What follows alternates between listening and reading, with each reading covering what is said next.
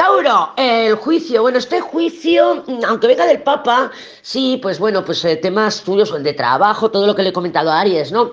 De trabajo, estudios y tal, pues sí, pues pueden ir influyendo, pero llega un choque. Puede ser un encuentro inesperado, puede ser que esté relacionado directamente con temas amorosos, porque este emperador, tal y como bien aspectado, pudiera ser alguien que te detone de alguna manera, o una situación que te detone de alguna manera, ¿no? Entonces, bueno, puede haber terquedad, puede haber mm, juegos de poder, te sobre todo para finales de semana, de la mitad en adelante, un encuentro sorpresivo, algo, una información inesperada, y es que son cartas pues eso, ¿no? Que rigen eh, el querer imponerte a la otra persona, a la otra persona sobre ti, manipulación, ten en cuenta, mira cómo bien aspectas este emperador, emperador diablo, y con la fuerza por ahí, entonces sí que puedas encontrarte pues un poco de choque, ¿no? A la manera Plutón, a la manera Plutón o carta del diablo, que es una persona pues que quiere salirse con la suya, o que tú te quieras salir con la tuya, son juegos de poder básicamente, a ver cómo lo, cómo lo, manifiestas,